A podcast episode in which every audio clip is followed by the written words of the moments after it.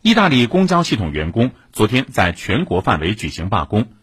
意大利多个大城市公共交通停运民众出行受到较大影响。组织者表示本次罢工的目的在于呼吁社会对公交系统员工给予更多关注。当前的经济危机公交企业随意私有化以及公交服务过度外包导致他们的工作日益繁重工作环境恶化经济负担更加沉重。